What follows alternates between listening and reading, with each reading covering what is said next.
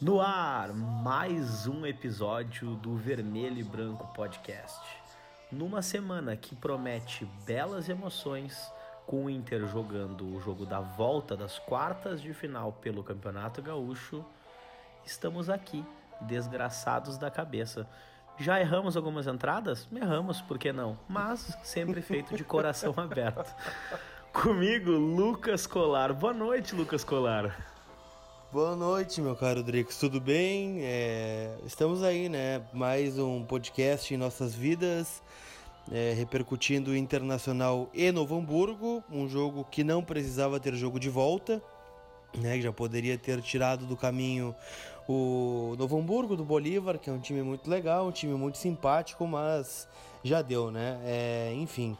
Mas estamos aí, na verdade mesmo, esperando é o dia 3 de abril, onde receberemos o River Plate em Porto Alegre. E este é o jogo que não sai da minha cabeça. Não sei se é da tua também, né?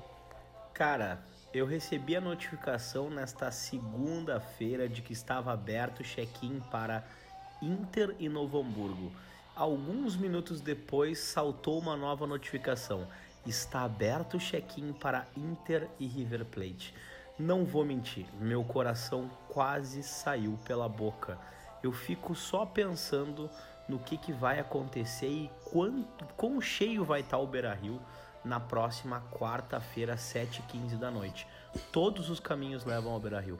Mas antes disso, tem o Novo Hamburgo. E antes disso, acredito eu, Lucas, me corrija se eu estiver errado, é, se o Inter passando pelo Novo Hamburgo, e nós temos que respeitar o Novo Hamburgo do Bolívar, já tem o primeiro confronto da semifinal nesse final de semana, né? Exatamente. É contra Caxias ou contra o Aimoré, né? Empate 1 a 1 no primeiro jogo, né? Toda aquela confusão lá em São Leopoldo. Mas é o charmoso galchão aí em nossas vidas, né? Tem o Novo Hamburgo pelo caminho, um jogo praticamente morto, né? Com todo respeito ao Novo Hamburgo, mas é uma baita vantagem, né? 2 a 0 né? Com dois golaços aí do Nico e do Sarfinho Gaúcho.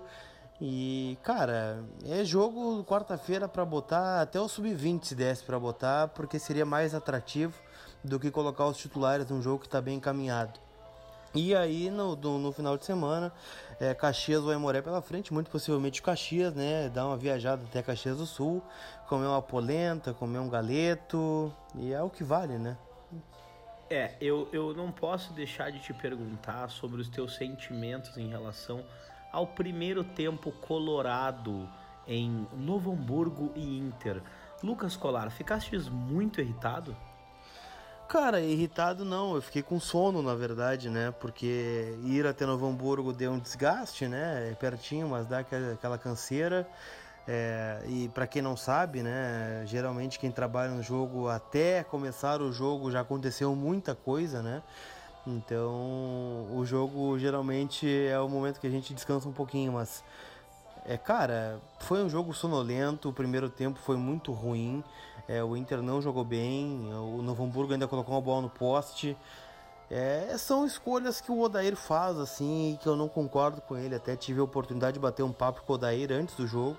Né? Gente boníssima, Odair. Nossa, gente muito fina. É, desejo tudo de bom para ele. E, e quero que ele siga como técnico do Inter, mas é, tem algumas coisas que não dá para compreender, né, Dricos? Cara, é um Novo Hamburgo, é fora de casa, mas é um Novo Hamburgo, né? Eu não vi a necessidade do Inter manter o tripé de volantes durante todo o jogo como ele fez, né? Jogou com Richelli, Edenilson e Nonato. Cara, o Richelli fez uma partida muito ruim de novo.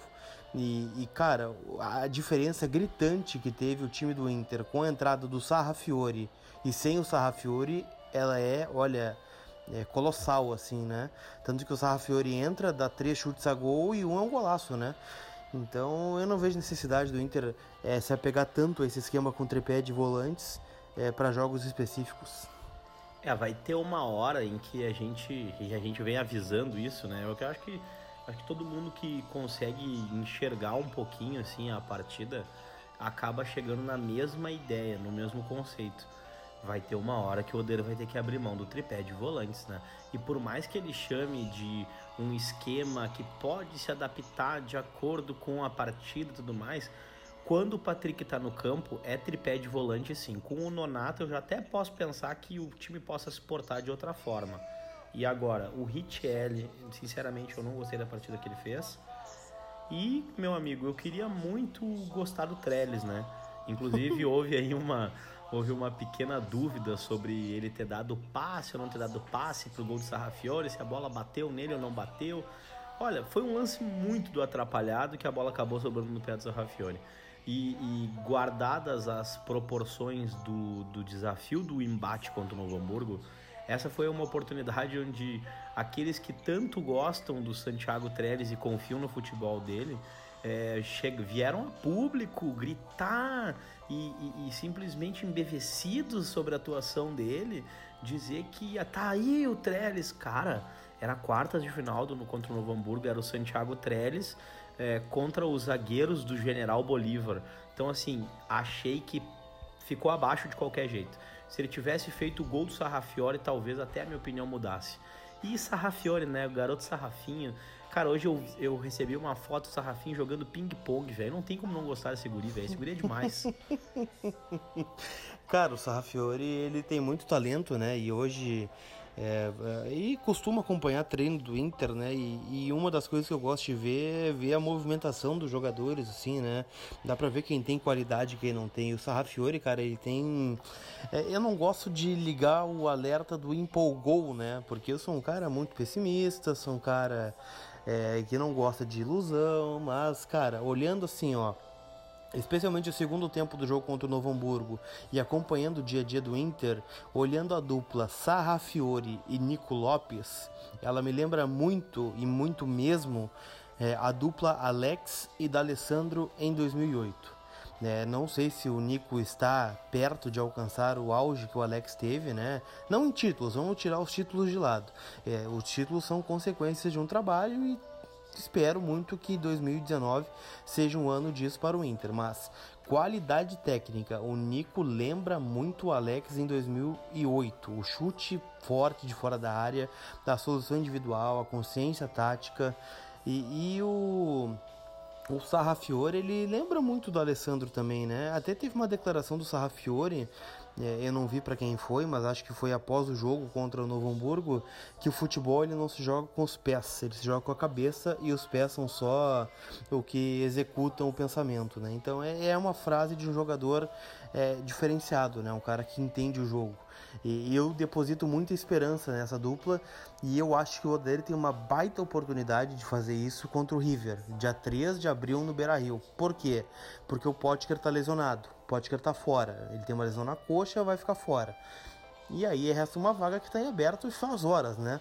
Passou Parede por ali, passou Wellington Silva, Sarrafiore, eu acho que é o momento de colocar o garoto para jogar. Não sei que, não sei se tu ecoa o meu pedido, meu caro Dricos. Eu ecoaria o teu, o teu, teu pedido, mas a gente tem que lembrar que também tem ele, né? Dale Dios. E é acho verdade. que Dale Dios nessa condição aí de Potker não estar pronto para o jogo, parede ser uma talvez uma boa dúvida para a cabeça do Adair, o D'Alessandro pela direita para recompor e voltar e tudo mais, pode ser uma opção para o primeiro tempo, para fazer um jogo de intensidade no começo e aí depois ele tentar um Sarrafiore no segundo tempo para largar um pouco o time para frente de acordo com o resultado. Hoje, sinceramente, eu, eu vou te dizer, pelo achômetro, né, pelo por, por puro achômetro, eu acho que na, na, na ordem dos fatores ali, em confiança do técnico em relação aos jogadores, eu acho que à frente do Sarrafiori ainda tem o D'Alessandro. Não sei o que tu acha em relação a isso. É, pode ser. O D'Alessandro ainda não está confirmado, né? Porque ele tem um edema na, na coxa também, depois do jogo contra o Novo Hamburgo, mas a tendência é que ele jogue, né? Fica fora essa semana e aí pra semana o jogo contra o River volta. E eu acredito que sim, eu acho que na cabeça do Daíro, o D'Alessandro tá na frente do, do Sarrafinho, porque é um jogo de Libertadores, é o River Plate, é o campeão da América, vai ser um jogo encardido demais aqui no Beira Rio. Né? A gente sabe que o time argentino geralmente não tem essa de jogar fora de casa, né? É um time que vem, coloca a bola no chão e começa a jogar e não sente a pressão da torcida. Hum, e por isso eu acho que o D'Alessandro é o favorito para assumir essa vaga aí do Potker. Não sei se é o que eu faria, mas eu entendo completamente a escolha do Daíra, até porque é o D'Alessandro, é o River do outro lado, é um time que ele conhece muito bem e tem a famigerada lei do ex, né, meu caro Dricos? É, cara, e tem um negócio também, né, que a gente tem que levar em consideração. É nessa hora aí contra o River dentro do Beira-Rio, o que a gente mais vai querer é o seguinte, é o, é, é o bicho pegando fogo, velho. É o seguinte, é é, vai ser o Rafael Sobis com sangue nos olhos, vai ser o D'Alessandro extremamente enlouquecido, gritando, xingando todo mundo, Deus, todo mundo. E daí é o seguinte, cara, eu acho que é, essa é, a, é, naturalmente vai ser a postura do Inter, né? E acho que o Inter tem que ficar ligado para não entrar muito muito eufórico na partida, porque é tudo que o River quer, né? Cavar aqui um cartãozinho, de repente uma briga, uma expulsão, porque lembrando, o Inter é líder do seu grupo, né? Então tudo que o River pode querer para buscar o Inter na tabela é justamente esse confronto aqui no Beira-Rio, porque depois vai jogar contra o Inter lá na Argentina, né? E a gente espera, eu espero, tenho certeza que toda a torcida colorada espera que as coisas estejam resolvidas para o Inter até então. Mas se ainda não estiverem ou se estiver dependendo de uma primeira colocação no grupo, né? A gente sabe o quanto o River pode fazer esse joguinho, esse estretagema e tudo mais que cerca os grandes confrontos, né, Lucas? Porque, cara, futebol é isso, futebol não são só as quatro linhas, né? Tem tudo que envolve fora delas e é isso que deixa o espetáculo cada vez mais bonito. Mas, antes de River Plate, que nós vamos falar exaustivamente depois do, dos próximos dois jogos gauchão, na quarta-feira, quem tu escalaria para iniciar a partida? Contra o Novo Hamburgo? Cara, eu colocaria o Dricos no gol, o Baldaço na lateral direita, o Nando Rocha na zaga e, deixa eu pensar, o Lacerda na zaga pela, pela esquerda. Na lateral esquerda, talvez eu colocaria aí o Jairo Vink. De volantes, pode ser eu ali abrindo a minha cancha, né? Não sei se eu tenho fôlego para isso. Mas acho que passa por aí a escalação, né, cara? Acho que eu vou esquecer de muita gente aí, né? Do, do da timeline vermelha, mas acho que é por aí, né? mas tirando sacanagem, cara, eu cara, não um time é. Eu não posso deixar de fazer aqui uma menção ao nosso querido Alexandre Mognon, que foi um ah, cara que jogou sim. comigo um campeonato de nove partidas como centroavante. Ele não fez um gol, velho. Nós ganhamos o campeonato. Então, assim, ele é o Trellis, né? Ele é o Trellis, ele é o Trellis da timeline. Então, sem dúvida, o Alexandre teria um espaço nesse time. Prossiga, Seria Lucas o 9, né? Seria o 9 do time, né? Então, cara, tem uma galera aí que dá para colocar. Se o Odair estiver ouvindo, tô à disposição. Se quiser me escalar aí, eu jogo pelo grupo. Mas, é, sendo sincero, assim, né? Eu tenho uma, uma certa dúvida, meu caro Dricos, e, e acho que tu pode me ajudar. O que fazer? É, o Inter está classificado, cá entre nós, né? E é, tem jogo da semifinal fora de casa no final de semana. E aí já na quarta tem o River. É melhor é, preservar no domingo, que é um jogo em tese mais difícil, ou preservar agora e colocar o time titular no domingo e na quarta-feira? O que que tu faria? Cara, eu vou te dizer o seguinte: por ritmo de jogo, eu colocaria time completo na quarta-feira principalmente por não ter a, a, obrigatoriedade de jogar sob pressão. Porque fora de casa, seja contra o Aimoré, seja contra o, o Caxias, o Inter vai acabar jogando num gramado que não é o seu, uma manutenção que não é a sua, um estádio que não é o seu. Né? Então, assim, eu, eu já colocaria, eu colocaria um time misto ou reserva é, caso o Inter vá para as semifinais e nós temos que sempre usar essa expressão, né? Por respeito ao grande Bolívar General e demais profissionais do, do Novo Hamburgo. Mas eu acredito, cara, que eu faria isso, tá? Quarta-feira aqui, uh, time titular, e daí folga na. Não folga, né? Mas não, não colocaria esses jogadores no jogo na primeira partida da semifinal do Gauchão. Mas, enfim, não sou o técnico, não sei como o modelo vai proceder nesse sentido. E, e, e, e importante, né? Acho que o torcedor, por exemplo, ele não vai entender dentro do Beira Rio, por mais decidido que tenha, esteja o jogo ou não. Cara, eu, eu não sei, eu tenho minhas dúvidas. Eu acho que o torcedor perdeu a paciência com o Trellis e não vai querer ver Jonathan Alves. Eu acho que o torcedor sabe, então, tipo assim, o Richelli já tá começando a, sabe, já foi a segunda, terceira partida que já não tá dando, sabe? Então, eu acho que o Odeiro não vai querer deixar essa peteca cair agora. Então essa é a minha humilde opinião. Em relação aos desfalques, Lucas, além do Potker, quem mais não pode jogar? Potker e Dali, né? Quem mais não vai poder jogar, não pode ser relacionado? Porque o Inter adora relacionar todo mundo, né? Tipo, tem até tomar um pouco de cuidado, que às vezes eu tenho medo de estar ali no meio, um sócio premiado relacionado pro jogo. Então me diz o seguinte, quem é que não pode jogar na quarta-feira? Cara, a princípio, né, esses dois, o Potker tem uma lesão, o, o D'Alessandro tem um edema, tá sendo colocado numa bolha aí durante a semana para não acontecer nada com o nosso velhinho. O Patrick não deve jogar, ele tá correndo em volta do gramado, fazendo trabalhos físicos, mas ainda não tá liberado para jogar. E em tese é esses três, porque o Neilton voltou a treinar, ele teve um problema no tornozelo, né? Então, de resto, todos liberados para jogar, né? Exceto esse trio aí, Potker, Patrick e D'Alessandro. E é isso, pelo menos por enquanto, né? Ainda haverá um treino, adivinha, fechado, né, no estádio Beira-Rio para encaminhar o time contra o Novo Hamburgo. E é um mistério, né? Eu acredito que não vai fugir muito do time que jogou sábado. É, jogaram alguns titulares sábados, né? O, o Lomba, o Cuesta, o Edenilson e o Nico, né? Dá para dizer que foram quatro titulares aí contra o Novo Hamburgo. Eu acho que esses quatro estão fora. E aí jogam os outros quatro, né? Dá para botar, sei lá, é, Moledo, Iago, é, Dourado, e talvez outro jogador de frente. Eu não sei se dá pra dizer que o Pedro Lucas é titular, né? Porque o Pedro Lucas também nos últimos jogos, vou te contar um negócio, né? Torço muito por ele, mas é, ele tem que entrar menos ligado no jogo, né? Parece que botou o dedo na tomada, sai fazendo falta. Eu acho que tem que dar um, botar o pé no freio um pouquinho o Pedro Lucas. Mas eu acho que vai ser por aí. Acho que ele não vai colocar time reserva, ele vai ter uma chance que ele tem de rodar o elenco. Ele tá fazendo isso muito bem, né? A gente tanto pedia para ele fazer isso, ele tá fazendo. E eu acho que vai ser novamente um time misto aí no Beira Rio quarta-feira. Cara, eu vou dizer um negócio, né? Eu não queria, mas eu vou sim. Lucas Colar, chegou o momento de eu abrir as estatísticas. E eu vou te dizer uma coisa, cara. É, me dói dizer isso e eu não queria magoar de maneira nenhuma o nosso amigo Pedro Lucas. Mas hoje o Inter tem lance, tem cruzado para a área bem menos bolas, inclusive depois que ele começou a jogar pelo Inter. Então é o seguinte, cara.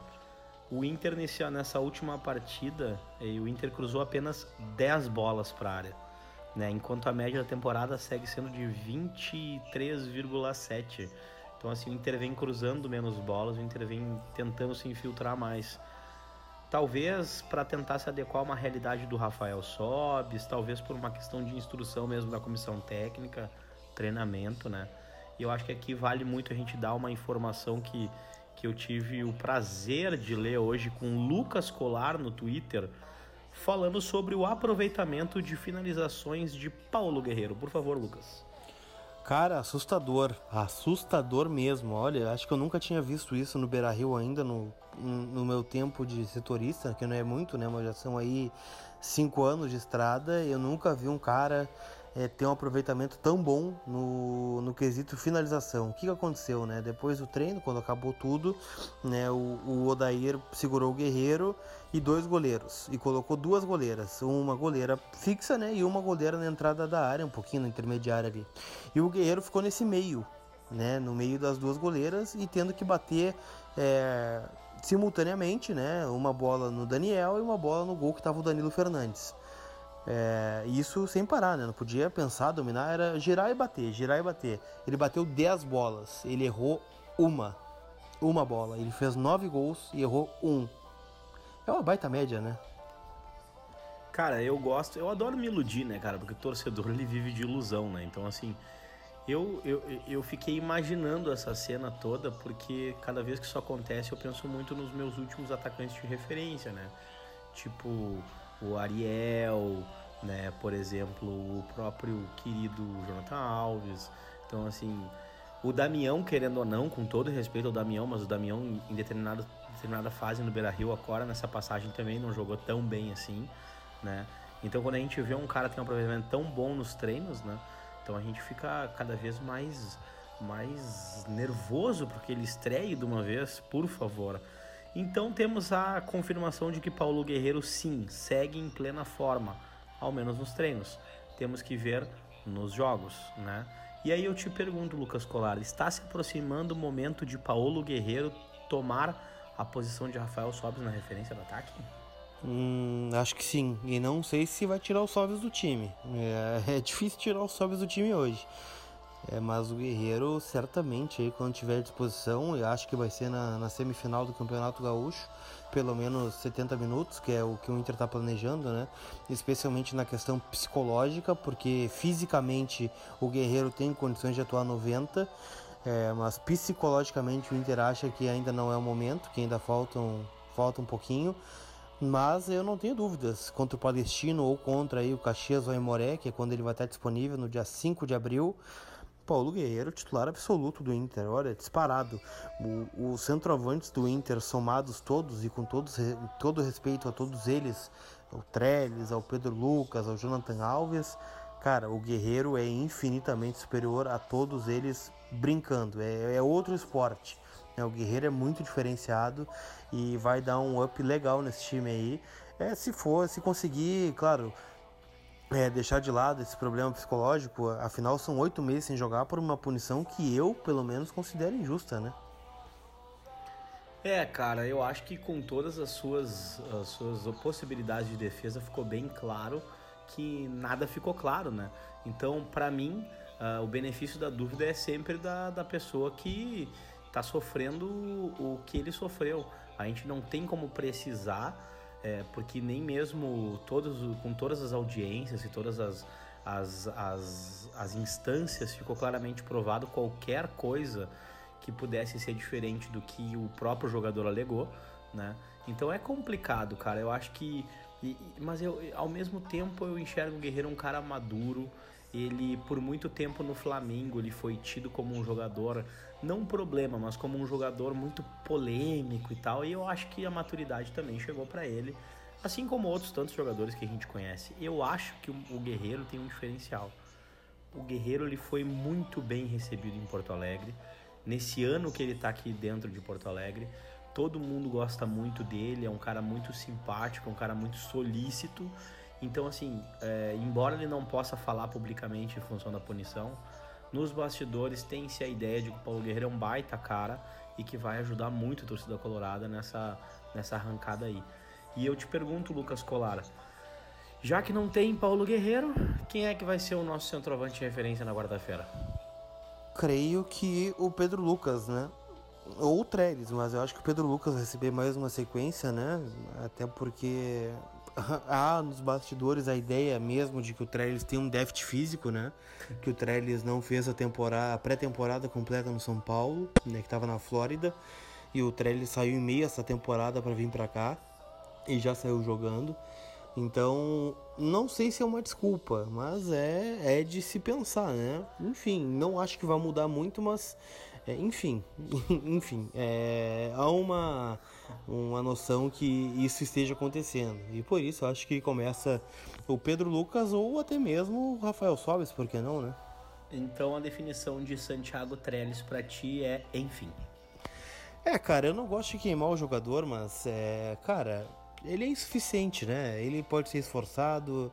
É, a gente já falou isso várias vezes. Eu não tenho nada contra a pessoa Trellis. É, acho que deve ser um baita cara, um bom, um bom papo, mas para vestir a camisa 9 do meu time e ser a esperança de ver, de ser o cara que vai fazer o gol da vitória, eu para mim não serve. Bom, então Lucas Colar, agora a gente vai para a parte mais importante do nosso podcast. Lucas Colar, eu te repito a mesma pergunta. Infelizmente foi desmentido pela assessoria de comunicação da Fátima Bernardes que não estará substituindo Fabrício Carpinejar no encontro. Né? Não serás tu o parceiro de Henri Castelli no sofá da Fátima. Já podemos falar sobre teu destino ou ainda não? Cara, falta pouco, falta muito pouco, mas em breve. No próximo Vermelho e Branco certamente já estarei falando é, do meu destino novo. Né? Não será ao lado da Fátima Bernardes. Tentei entrar em contato com a Renata Fã, não consegui, não me atendeu, né? É, também não tive sucesso aí em falar com o pessoal da Malhação também da Globo, que é um sonho que eu tenho, né? Mas de qualquer forma, a gente espera aí anunciar nos próximos dias o futuro. Ah, cara, informações aleatórias. Tu citaste a Malhação. Cara, esses dias o Perereca da Malhação me seguiu no Twitter. Isso foi muito surreal, cara. Sinceramente, a minha vida, ela é. Cara, eu levo a minha vida assim como eu toco clarinete e eu não sei tocar clarinete. Lucas Colara, mais uma vez um prazer estar aqui contigo e, obviamente, após essa partida Inter Novo Hamburgo, onde espero que saiamos né, classificados para a semifinal, estaremos a enlouquecidos pela, pelo próximo jogo, que eu espero que seja sábado, né? E que logo então já estaremos totalmente desgraçados da cabeça para Inter River Plate. É, isso aí. É... E vamos torcer, né? Eu vou deixar meu palpite aqui. É cedo ainda, mas eu vou postar num 8 a 0 Inter, 7 gols do Trellis. Para não dizer que não falei das flores, eu vou apostar num 4 a 0 Inter dois gols de Santiago Trellis e uma assistência, porque sim, eu preciso hashtag acreditar até o final. Boa noite, Lucas Colara.